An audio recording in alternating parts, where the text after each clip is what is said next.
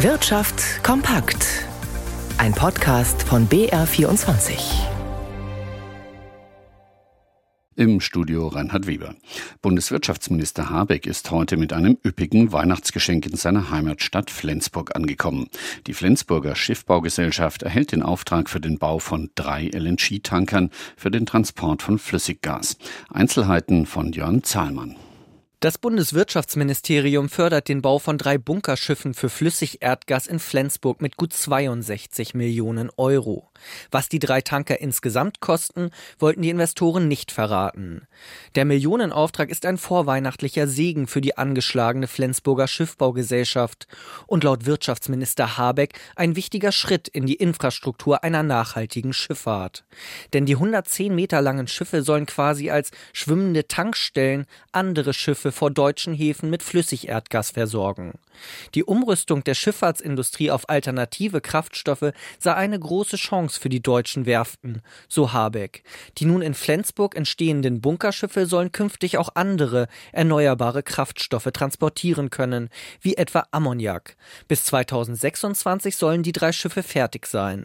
Die Bauarbeiten finden ausschließlich in Flensburg statt. Strom ist für private Haushalte aktuell so teuer wie nie. Ein Musterhaushalt mit einem Verbrauch von 5000 Kilowattstunden im Jahr zahle derzeit im Schnitt 46,7 Cent pro Kilowattstunde, teilte das Vergleichsportal Check24 mit. Im Vergleich zum Vormonat sei der Preis um 9 Prozent gestiegen. Für Januar gebe es bereits 663 Fälle von Strompreiserhöhungen in der Grundversorgung. Betroffen seien 7,6 Millionen Haushalte. Die Erhöhungen betragen demnach im Schnitt gut 60 Prozent im Vergleich zu Ende September. Die Einkommen sind gestiegen, die Preise aber noch mehr. In diesem Jahr müssen viele Beschäftigte einen Reallohnverlust hinnehmen.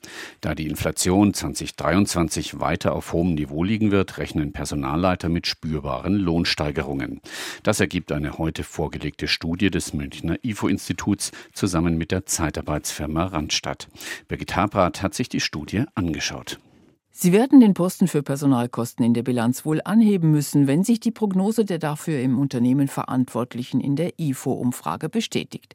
Im Schnitt erwarten die Personalleiter einen Lohnzuwachs von 5,5 Prozent, beim Handel etwas mehr als bei den Dienstleistern oder der Industrie. Und je kleiner die Firma, desto höher wird das Einkommensplus vorausgesagt, was wenig verwundert, denn im Wettbewerb um die begehrten Arbeitskräfte tun sich kleinere Betriebe schwerer mitzuhalten. Da legen viele beim Gehalt noch etwas drauf.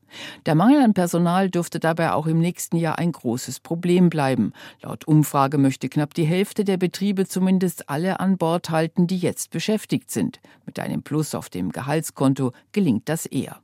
Ein Lohnplus von erwartet 5,5 Prozent klingt dabei erst einmal viel, aber auch die Preise werden im kommenden Jahr steigen, um die 6 Prozent laut Prognosen. Das würde dann aber erneut einen Reallohnverlust für viele Beschäftigte bedeuten.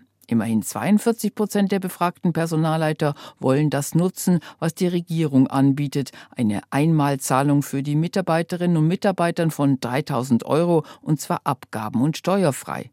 Mit diesem Inflationsausgleich belasten sie ihren Etat auch nur einmal und nicht wie bei einer Anhebung der Gehälter um eine Prozentzahl auf Dauer. Die Gasspeicher im Land füllen sich wieder. Deutschland geht nach Einschätzung der Bundesnetzagentur mit seinen Gasreserven gut vorbereitet ins Weihnachtsfest. Laut dem heutigen Lagebericht wird aktuell überwiegend eingespeichert. Der Füllstand liege demnach im Schnitt bei rund 87,3 Prozent. Für die kommende Woche sei mit einem Rückgang des Verbrauchs zu rechnen, erklärte die Behörde, denn die prognostizierten Temperaturen lägen mit knapp 6 Grad Celsius wieder im stabilen Bereich. Ein achtsamer Umgang mit Gas bleibe aber trotzdem trotzdem wichtig, mahnte Behördenchef Klaus Müller. In der vergangenen Woche hatten Haushalte und Unternehmen hierzulande wegen der kalten Temperaturen erstmals in diesem Jahr mehr Erdgas verbraucht als im Vorjahreszeitraum. Bund investiert Milliarden in die Rettung von Uniper. Nun hat der Chef des Energieversorgers der Regierung offenbar wenig Hoffnung gemacht, dass sie das Geld vollständig wieder zurückbekommt. Gabriel Wirth in unserem BR24 Börsenstudio. Was genau hat er denn gesagt? Ja, er bezeichnete es als ein sehr ambitioniertes Ziel, dass der Versorger die milliardenschweren Staatshilfen in voller Höhe wird zurückzahlen können. Das sagte Juniper-Chef Klaus-Dieter Maubach der Frankfurter Allgemeinen Sonntagszeitung wie vorab berichtet. Der Staat stellt ja hier Hilfen von 33 Milliarden Euro bereit.